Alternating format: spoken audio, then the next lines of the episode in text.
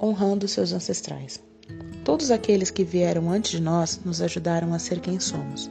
É difícil entender isso quando temos ausências ou abandonos, não é mesmo? Mas é necessário. Cada pessoa que fez parte do seu passado familiar teve a sua função e fez o melhor que podia com a consciência que tinha.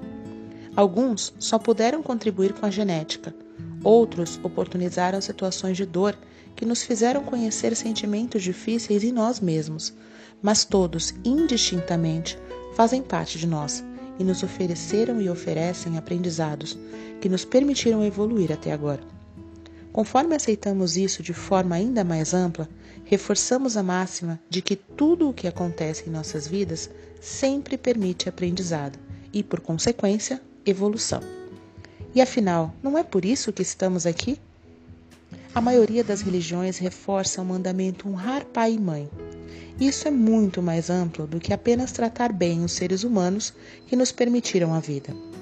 Honrar pai e mãe envolve honrar a missão sagrada que é conceber a vida, entendendo que os seres humanos envolvidos nesse processo são passíveis de erros e também podem ter suas crianças interiores feridas.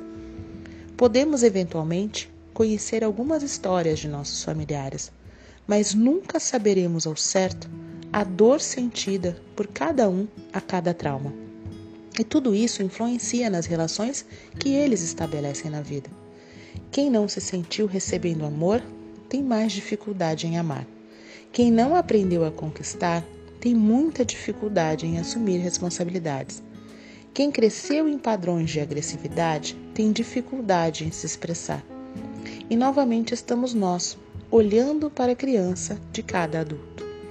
Então, mesmo que não entendamos as atitudes dos nossos ancestrais, para o nosso próprio bem e evolução, precisamos refletir sobre o que aprendemos com cada um em todas as situações. E sempre aprendemos. Tudo é exemplo, bom ou ruim, mas exemplo. Todas as situações nos permitem consciência e crescimento.